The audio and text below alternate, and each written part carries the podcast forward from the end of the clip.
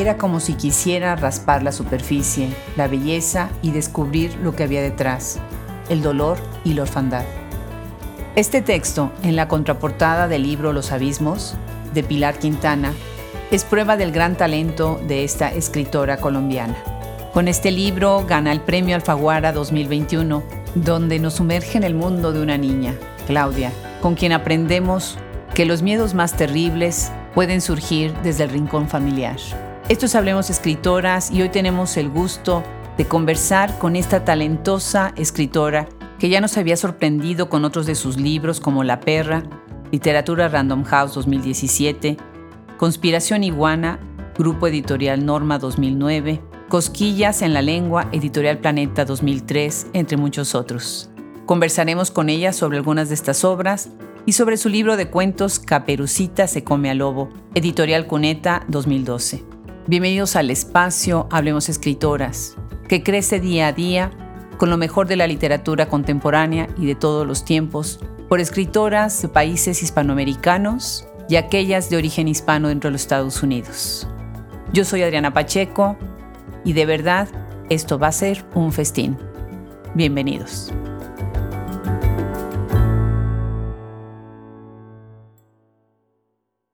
Cuando supe que Pilar Quintana había ganado el premio Alfaguara 2021, estaba yo muy contenta. Luego, luego pensé, necesitamos traerla, hablemos escritoras, y de verdad me da muchísimo gusto, Pilar, que hayas aceptado esta invitación y que estés ahora acá en este proyecto que está dedicado a ustedes. Muchísimas gracias, qué alegría me da estar acá con ustedes. Pues al contrario, la verdad es que Penguin Random House ahí le debo esta, porque ya desde hace mucho queríamos que estuvieras por acá. Y bueno, pues tenemos a otras escritoras colombianas en el proyecto, pero me gusta preguntarles a algunas de las escritoras que nos acompañan, ¿en qué país crecieron? ¿Cuál es tu Colombia, Pilar? Bueno, yo nací en Cali en el 72 y crecí en Cali y viví en Cali hasta que cumplí 17 años y me gradué del colegio. Y entonces me fui un año de intercambio a los Estados Unidos y estuve un año en Iowa, en el estado de Iowa, en un pueblecito al norte. Luego volví a Bogotá, donde estudié en la universidad y viví tres años más. Es decir, en total estuve ocho años. Luego volví a Cali por dos años y luego me fui a viajar por varias partes del mundo durante tres años y volví a Colombia a radicarme al Pacífico colombiano donde viví nueve años y hace 10, mm, 9 años estoy acá en Bogotá de vuelta. Qué lindo, qué lindo país es Colombia, bellísimo. Y sí, sabemos de ese viaje enorme que hiciste recorriendo varios países, ¿verdad? Muy interesante. ¿Ibas tú sola, viajando sola? Empecé viajando sola, pero siempre cuando uno viaja solo creo que eh, está muy poco solo porque conoce otros viajeros que también están solos. Entonces muy pronto conocí gente y viajaba con ellos, me juntaba, luego seguía con otros y así. Qué maravilla. ¿Y cómo qué países recorriste?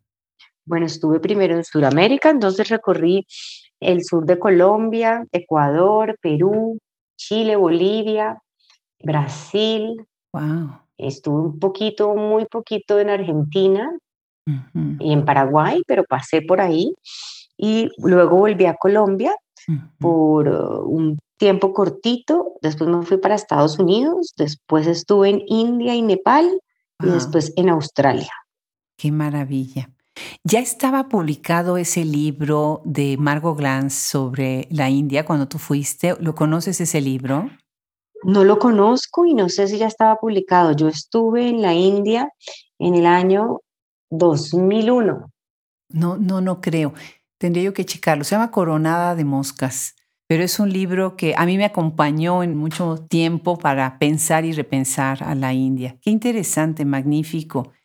Y bueno, ahora que ya estás en Colombia, pues me imagino que tienen una comunidad o tienen una red. Ahora ya no hay frontera, la, el mundo es la comunidad, ¿no? Pero sí pienso un poco en que hay ciertas escenas literarias, ciertos grupos. ¿Tú sientes que perteneces a alguno de ellos? ¿Tienes contacto con alguna de estas comunidades? Yo creo que sí y no.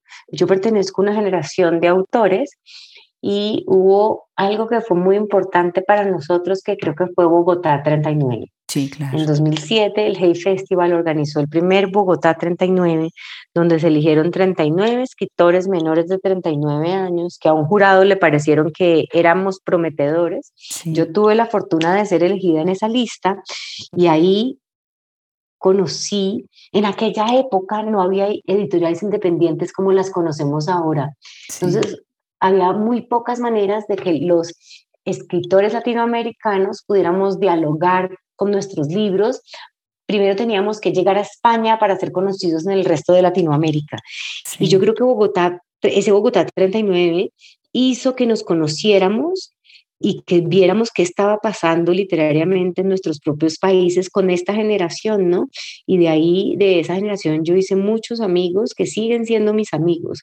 Entonces yo diría que no hay ahí un movimiento literario, ni pensamos que pertenecemos a un tipo de escritura o que nos una una concepción sobre la literatura, pero sí somos una generación de autores que nos conocimos y sí que tenemos puntos en común, no necesariamente afinidades, pero sí que pertenecemos a una generación con cosas en común, entonces yo creo que yo pertenezco a esa generación.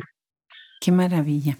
Qué bien, qué bien que lo mencionas. Apenas estuvimos en Seattle y una de las pláticas que di fue precisamente sobre este momento en donde los escritores estaban yendo a España a publicar y después regresa esto a Latinoamérica y claro que sí, el festival, bueno, el premio Bogotá o el reconocimiento Bogotá 39, pues fue un parteaguas, qué maravilla.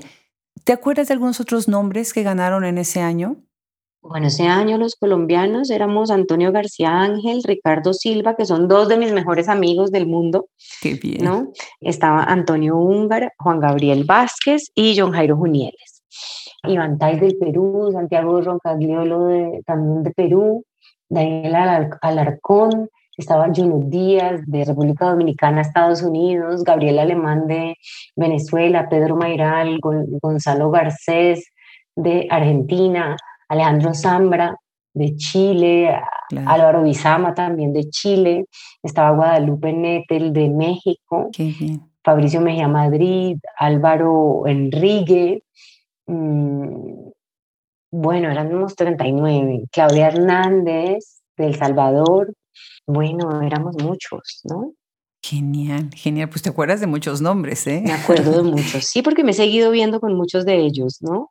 Qué maravilla, qué maravilla. Esas reuniones son, bueno, deliciosas y además ahí da tertulia literaria muy al estilo siglo XIX, ¿verdad?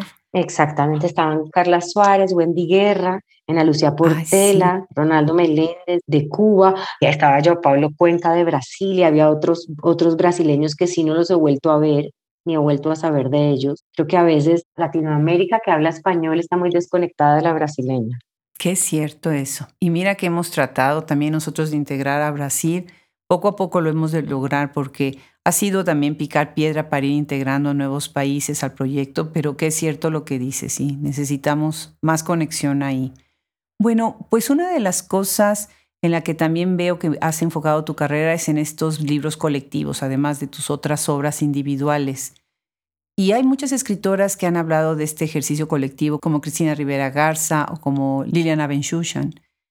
Cuéntanos cuál es tu experiencia en este ejercicio de escribir en una cierta comunidad, adentro de un libro, no con una línea que los une dentro de pues, este texto, esta portada que es el libro colectivo. Bueno, yo no, la verdad, no he participado en libros colectivos, más bien mi obra ha estado en revistas y en antologías, donde participan otros autores, pero cada uno construye por separado y luego hay un antologador que decide invitar a, a los escritores, ¿no?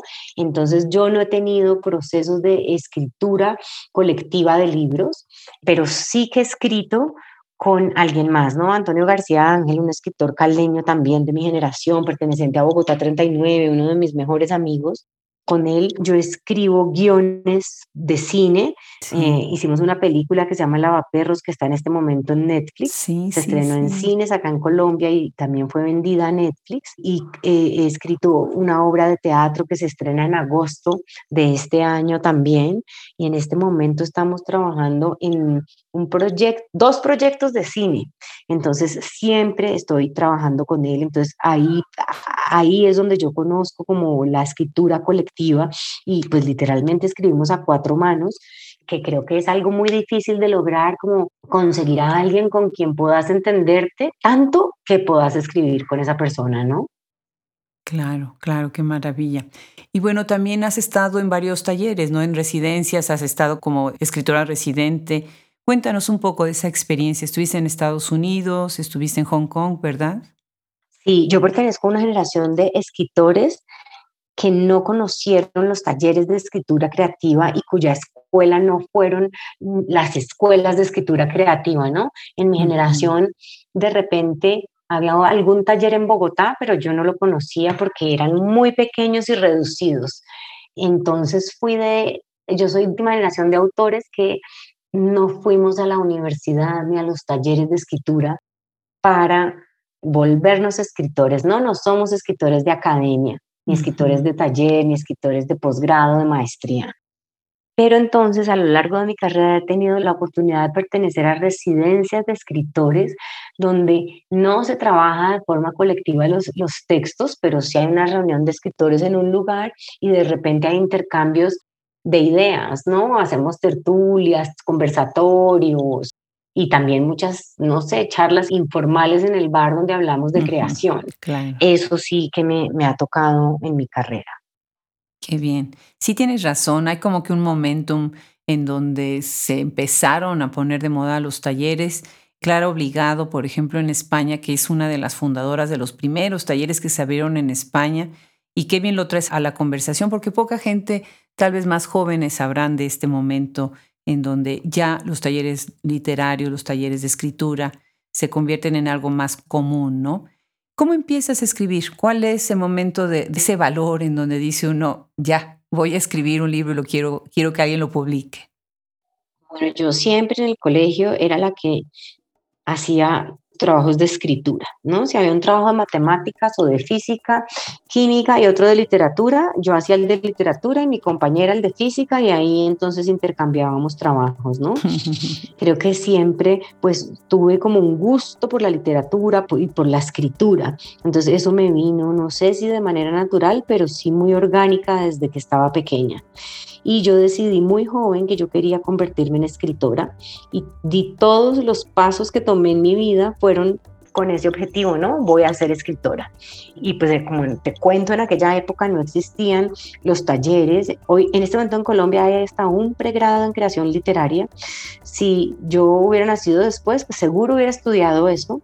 Pero en, ese, en aquel momento, los, la gente que tenía afinidad con la escritura podía estudiar literatura o comunicación social y periodismo y especializarse en periodismo, ¿no? Yo hice el segundo, estudié comunicación social, pero muy pronto en las clases de redacción, en la primera clase de redacción, me di cuenta de que yo no quería escribir periodismo, de que yo no quería redactar, sino crear, de que yo no quería contar la realidad, sino inventar historias, ¿no? Mentir, engañar. Sí, entonces desde ese momento empecé a buscar maneras en las que yo pudiera escribir ficción, ¿no? Porque uno no sale de la universidad con 23 años a escribir libros, ni te los van a publicar. Entonces me fui especializando en la escritura de guiones y cuando salí de la universidad me convertí en guionista de televisión y escribí al principio una serie juvenil que la había creado un guionista muy conocido que ya tenía una carrera bastante fuerte acá en Colombia y esa fue mi escuela, trabajar con él, ser la argumentista de un guionista más experimentado, me enseñó y fue definitivo en mi carrera porque me enseñó a contar historias, ¿no? Me enseñó la estructura dramática que usan las obras desde el principio de la humanidad y la siguen usando los guionistas de hoy en día. Qué maravilla, qué maravilla hay que buscar las películas que has hecho y cómo empieza esa carrera de guionismo y después ya se convierte en, bueno, verdaderamente una carrera dentro del cine también, ¿no? Y bueno, pasando ya a lo que es tu literatura, me llama la atención tu libro de cuentos, Caperucita se come al lobo. Y cuando lo leí, bueno, me di cuenta de cómo hay otras escritoras, por ejemplo, estoy pensando en Lola Horner y Ave Barrera, mexicanas, que retoman estos cuentos infantiles míticos, mitológicos, épicos, en donde se crean estos arquetipos, ¿no? Y estereotipos tan marcados. Pues tú los rompes todos los estereotipos y todos los arquetipos. Y bueno, la descripción del libro dice perversidades eróticas en algunas descripciones. Me parece buenísimo, especialmente este cuento que es el que da título al libro. Cuéntanos de Caperucita se come al lobo, del libro, del cuento, de esta idea de deconstruir todos los paradigmas de género. Bueno, yo creo que mi idea nunca fue como de construir los paradigmas de género, no, sino que es algo que pasó en la hechura de ese libro de cuentos y tampoco yo lo concebí como un libro de cuentos, sino que yo a lo largo de los años fui escribiendo una serie de cuentos, los que están en el libro, pero otros más, y de repente un día una escritora que colabora con una editorial independiente en Chile que se llama Cuneta, ya es chilena, se llama Alejandra Costamaña, es una escritora muy conocida. Ella y yo nos conocimos en un evento en Brasil y me dijo que, que si yo tenía algunos textos que me interesara publicar en la editorial, que a ella le gustaría leerlos.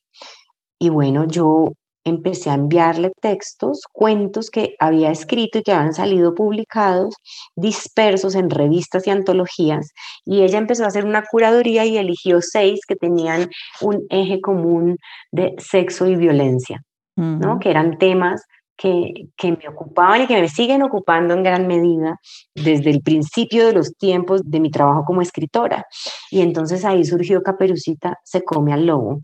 Y en ellos a mí me gustó mucho algo que ella vio como editora y es que en esos cuentos se trataban sobre la seducción no normada, no la seducción como estamos acostumbrados a verla, que es hombre conoce mujer, la visita en su casa, le lleva flores, la invita a salir al cine, se hacen novios, tienen sexo, se casan, tienen hijos y son felices para siempre, digamos. Lo, la típica historia, así, así no ocurre, ¿no? En estos cuentos rompen absolutamente esa historia y nos cuentan el deseo desde lugares que pasan en la vida real, pero que tal vez a veces nos cuesta reconocer que así es el comienzo del deseo, ¿no? Queremos pensar el deseo de otras maneras y acá me parece a mí que en estos cuentos el deseo es mostrado como una fuerza más instintiva, más animal eh, de lo que nos gusta creer que es nuestro deseo, ¿no? Me encanta. Me encanta tu caperucita. La verdad que sí. Bueno, pues tu siguiente libro, La perra, Literatura Random House 2017 Qué libro, qué libro. De verdad, ahora que se está leyendo y que estoy yo leyendo tanto sobre maternidades y sobre estos, estos apegos, me dio mucha ternura. Hay muchas escenas en el libro que verdaderamente sí son pues, muy fuertes enternecedoras. El libro gana el EAFI 2018, el Penn Translates Award en el 2019 y es finalista en el National Book Award. Y bueno, con eso me parece muy interesante este fenómeno cuando las escritoras empiezan a ser leídas acá en los Estados Unidos. Las que escriben en español, bueno, las que escriben en inglés porque escriben en inglés, pero las que escriben en español y atraviesan esa frontera, me parece muy interesante ese reconocimiento que es tan, tan importante que se debe de dar, teniendo una comunidad hispanohablante tan grande en Estados Unidos. Cuéntanos de La Perra, cómo funciona, cómo surge, empezando porque el título es buenísimo, con esta connotación del término la diferencia, o sea, no es lo mismo la perra que el perro, ¿no? Y sabemos muy bien a qué nos referimos semánticamente en esa distinción, ¿verdad? Así es, así es. Bueno, la perra, en aquel momento yo estaba escribiendo unos cuentos que eran sobre parejas que vivían en lugares aislados y las parejas estaban desmoronándose. Y la perra pertenecía a esa serie. Yo pensaba que estaba haciendo un libro de cuentos, que ahí lo sigo haciendo, Mm, existen esos cuentos, pero de repente empecé a escribir La perra y la perra, ella sola, pues cuando me di cuenta, ya no era un cuento, sino una novela corta. Sí. Y entonces yo empecé a escribir La perra cuando estaba embarazada de mi hijo. Mm, mira, qué bien. Y escribí el primer borrador después de haberlo tenido cuando estaba amamantando. Y era un momento de la crianza, el momento más duro de la crianza, donde estás con un bebé en tu casa, no tenés tiempo libre para nada y por momentos uno empieza a sentir que es solo mamá. Se acabó la vida.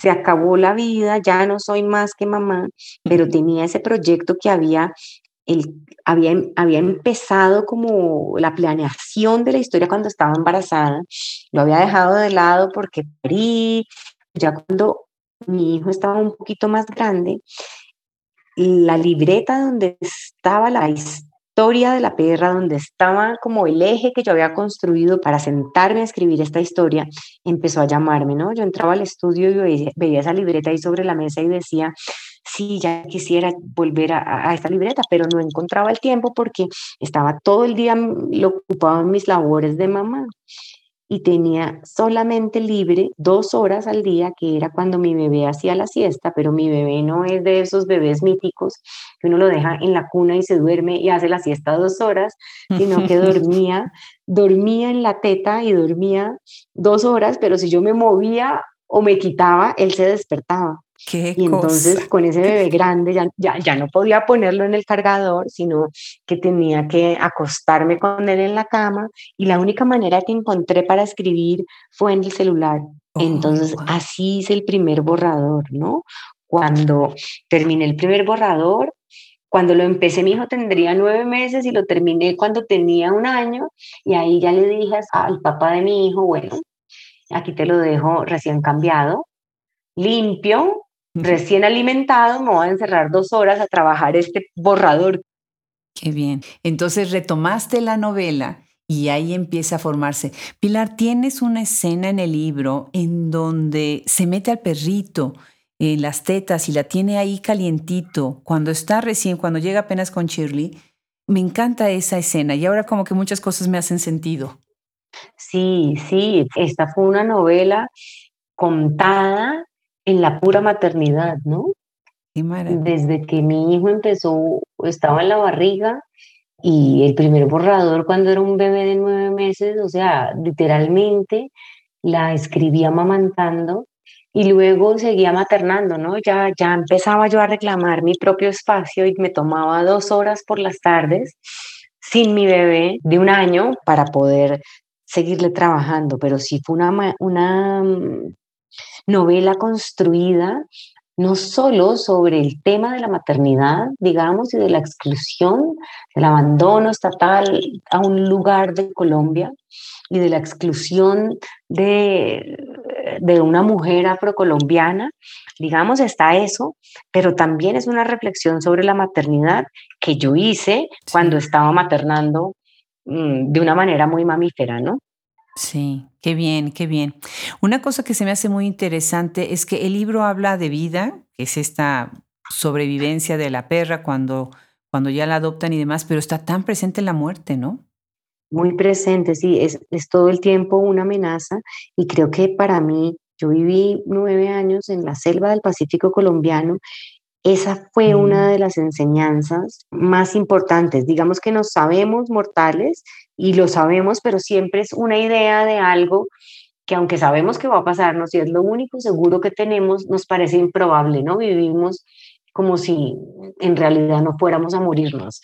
Y yo creo que vivir en la naturaleza, vivir en la selva, te quita esa idea de que la muerte es lejana e improbable y te la te la presenta como algo que está al frente tuyo todo el tiempo y de lo que como ser vivo, como animal, te estás defendiendo todo el tiempo. Definitivamente. Ah, pues también ahí dialoga con los abismos y con esta presencia tan fuerte de la selva, del mar. Pensé en José Eustacio Rivera, ¿no? La selva los devoró y tú también estás entre, en los abismos entre esa selva de dentro de la casa y la perra, la selva de fuera, también en los abismos, ¿no? Están adentro y afuera estos espacios selváticos, el mar, la fuerza del mar, que se devora, se traga a la gente, ¿no? Se mueren aquellos. que quedan ahí en el mar. Qué interesante tu obra, de verdad, y estas conexiones. Pues Los Abismos, Alfaguara 2021, y pues sí, gana el premio. Fabuloso, me encanta. Toda una genealogía sobre mujeres y sobre, sobre el abandono de una madre, el alcoholismo de la madre. Me hizo pensar en tantas cosas. Qué libro, ¿eh? de verdad te felicito. Cuéntanos de Los Abismos. Bueno, los abismos en muchos sentidos, yo siento que es un reverso de la perra. En la perra, en la personaje es una mujer que toda la vida ha querido tener hijos, pero no lo consigue, ¿no? Y nos habla de esa frustración que tiene. En los abismos estamos ante una mujer que posiblemente nunca se ha preguntado si quiere o no tener hijos y se encuentra siendo madre y quizás no, no muy a gusto en ese papel que le asignaron desde afuera, ¿no? Que ella no escogió con libertad.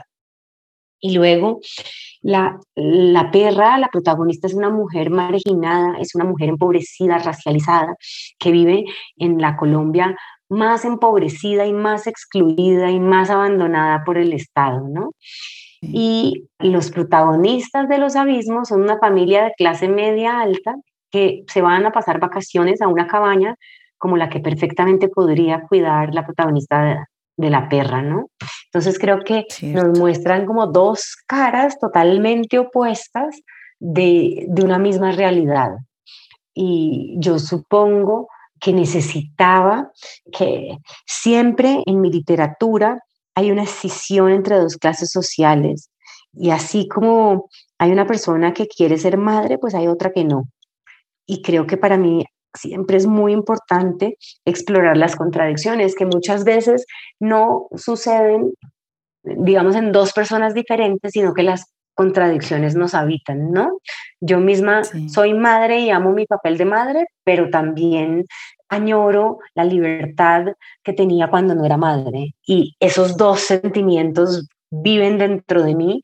Entonces creo que las dos novelas son una expresión de lo mismo, de eso que yo necesitaba elaborar sobre la maternidad. Claro, claro.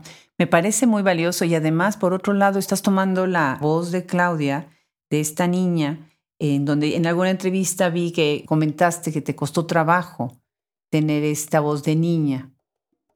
Sí, no fue fácil. Siempre los narradores, digamos, infantiles son un reto. Esta era un poco menos difícil en el sentido en que no propiamente está narrando la niña, sino que una adulta adopta el punto de vista de la niña que fue, que es algo que podemos hacer todos, pero igual sigue siendo un reto porque todos fuimos niños, pero todos olvidamos la niñez y es difícil recordarla. A mí una de las cosas más interesantes de tener un hijo es haber podido reencontrarme con la niña que fui a través de las vivencias de mi hijo.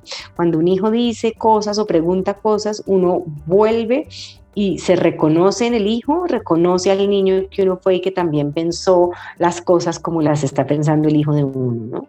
Claro, claro, definitivamente. Ahora, hay partes en donde ella, la niña, está tratando de entender su mundo y hay partes en donde se revela ese mundo, ¿no? Es un momento de la pérdida de la inocencia y no vamos a hacer ningún spoiler aquí, ¿no? Pero lo que sucede con Paulina me parece muy significativo y lo que ella dice cuando esto sucede.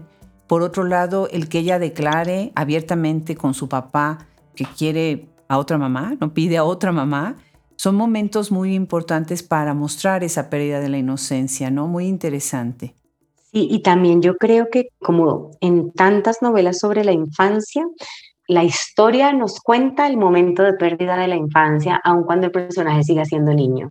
¿no? Y eso es lo que hace los abismos. Los abismos nos sitúan justo en el momento donde una niña, cuando la novela empieza, la niña tiene siete años y cuando termina tiene nueve, pero cuando empieza es una niña y cuando la novela termina, a pesar de que tiene nueve años, ha dejado de ser niña, ya no es una niña inocente, ya conoce el desencanto, ya conoce el lienzo roto del mundo de los adultos, ya sabe quién es su mamá y quién es su papá, ya conoce los defectos y los horrores. Y no solo eso, sino que ahora deja de ser un poco hija para convertirse ella misma en la madre de su madre.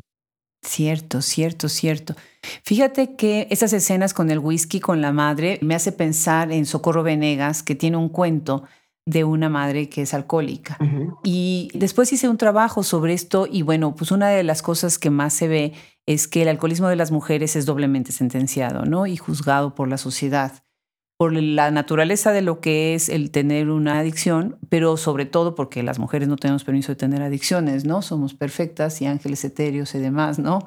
Entonces me entristece muchísimo la soledad también en la que habitan estos personajes, ¿no? Y donde parece que nada sucede alrededor, ¿no? El esposo va y viene, ¿no? Y por otro lado, me encantó el título Los abismos, porque son los abismos que tenemos dentro, donde nosotros mismos nos, nos caemos a cada instante, ¿no? Sí, son nuestros abismos, ¿no? Y, hay, y son los abismos de la relación de, una madre y de una hija, que creo que todas somos hijas, ¿no? Y todas y todos hemos tenido madres. Y bueno, eso narra. A mí yo encuentro interesante que, bueno, la novela transcurre a principios de los años 80 y en aquella época había como una cierta representación de un tipo de mujer que era glamurosa y era una mujer que estaba en pijama en su casa con un vaso de whisky en la mano o con un frasco de pastillas o con un cigarrillo, ¿no? fumando de manera nerviosa. Y esto era glamuroso. Cuando yo estaba construyendo la novela y volví los ojos atrás con las nuevas reflexiones que ha traído desde el MeToo y el despertar de los movimientos feministas, ¿no? De la segunda mitad de este siglo, de, principios del siglo, mejor dicho, de este nuevo siglo, empecé yo a ver eso y decir, oye, tal vez esas mujeres no eran glamurosas, sino más bien estaban deprimidas, desesperadas en sus jaulas de oro, ¿no? Cierto, qué cierto, nunca lo había pensado así. Claro, hasta las películas, ¿no? El cine, las telenovelas, demostraban estos personajes de la fe fatal a veces, pero no era tan fatal porque no era esa mujer vampira, ¿no? Si al contrario, estaban ahí nada más adormecidas o metidas ensimismadas en su mundo, ¿no? Pues qué interesante, qué interesante tu obra. Otra cosa que es muy importante en tu trabajo son los espacios. Ya, ya hablamos, ya mencionamos a la selva y al mar, pero el otro espacio es Cali. Y bueno, tengo mucha curiosidad en saber, bueno, Cali es un personaje importante en todas tus obras o en casi todas tus obras. ¿Cuál ha sido la respuesta dentro de tu país? De hablar de la ciudad, de hablar de, ¿cómo les llaman? ¿Caleños? Caleños, sí, los caleños. Caleños. Bueno, he tenido muchísimas lectoras, sobre todo, también lectores, pero sobre todo lectoras mujeres que me escriben a decirme gracias porque volví a la Cali de mi infancia. Ay, qué padre. ¿no? Entonces creo que eso me parece magnífico, pues que haya gente que se la haya leído y haya revisitado pues esos lugares que perdimos porque ya no existen y solo viven en la memoria o en la literatura, que también es otra forma de la memoria, ¿no? Entonces está eso. Y yo, a mí también me gusta pensar que esta novela nos muestra como lo hermosa que es Cali, que es una ciudad con mucha naturaleza, con un río, con árboles centenarios, con animales dentro de la ciudad que viven en la naturaleza de la ciudad, ¿no? Eso me gusta, me gusta haber hecho como un homenaje a esa hermosura de esa ciudad, pero creo que también ahí se narra lo injusta y lo, lo clasista y lo injusta que es esa ciudad como, como con las personas que no siguen el camino establecido, ¿no? Digamos, que es una ciudad que juzga, es una ciudad profundamente conservadora, donde todo tiene un lugar y el que se atreve a salirse de ese lugar, pues es condenado. Entonces creo que también eso quedó ahí, ahí narrado. Pensé ahorita que estás diciendo esto en Puebla, mi ciudad natal en México, que también es todo un monumento a, la tradición y al conservadurismo. Obviamente han crecido mucho estas ciudades y cambian, pero mi abuela decía, ¿no? Es pueblo chico, infierno grande. Cuando eran chiquitas, ¿no? O sea, las ciudades, pues todos se conocían, todos se sabían la historia de todo mundo y si alguien se salía, especialmente las mujeres, ¿no? Si se salían de lo establecido, pues estaban completamente estigmatizadas. Y bueno, pues has dicho una frase que me encanta. Dice, mi trabajo como escritora es hacerles la vida difícil a mis personajes. Sí. El peor villano de la historia es el autor. Me encantó, me encantó. La voy a poner como, esa va a ser la cita que voy a poner en la página. Platícanos esta idea del autor como villano.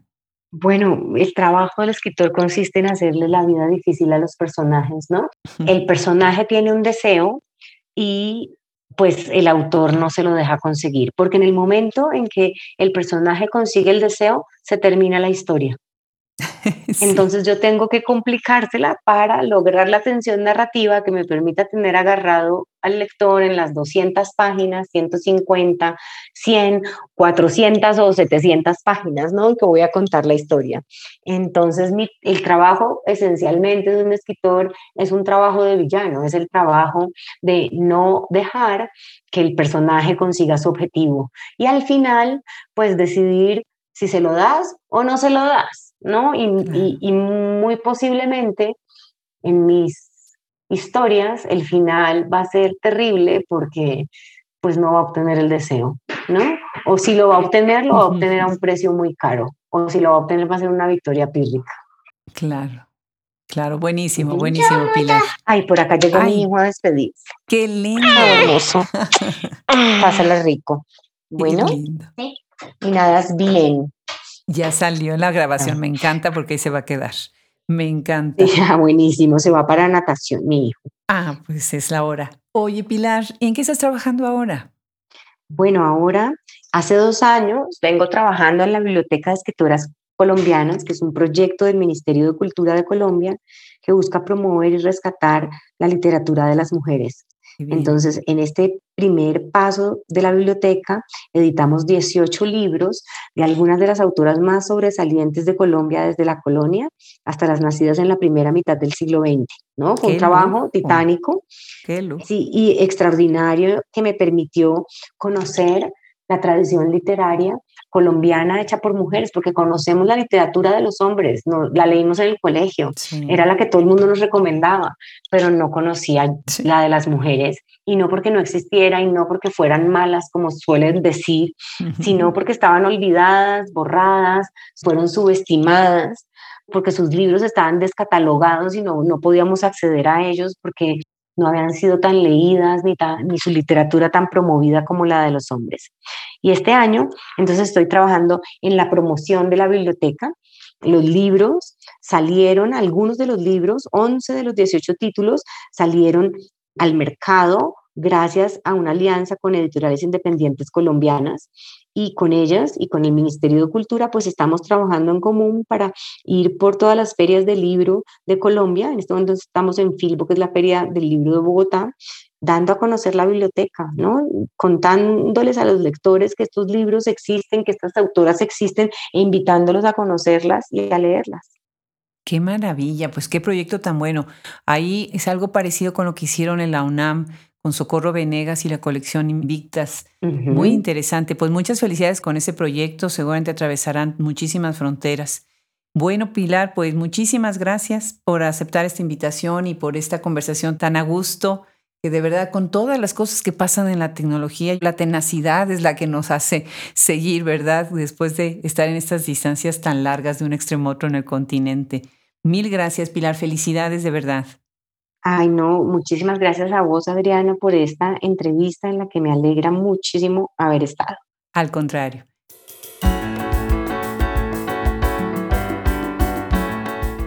Pues así termina nuestra conversación con Pilar Quintana. Qué gusto haber recorrido parte de sus obras, de su trabajo. Muchísimas gracias a ella y a Penguin Random House porque tenemos esta posibilidad de acercarnos a su obra. Muchas gracias también al equipo técnico que nos ayuda con tantas cosas que se necesitan hacer para llegar a todos ustedes con nuestros podcasts. Muchas gracias a nuestros colaboradores y muchas gracias a ustedes por hacer cada vez más grande este proyecto. No olviden acercarse a la tienda Shop Escritoras en donde podrán encontrar los libros de Pilar Quintana. Se despide de ustedes Adriana Pacheco y nos encontramos en el próximo episodio. Nosotros somos Hablemos Escritores.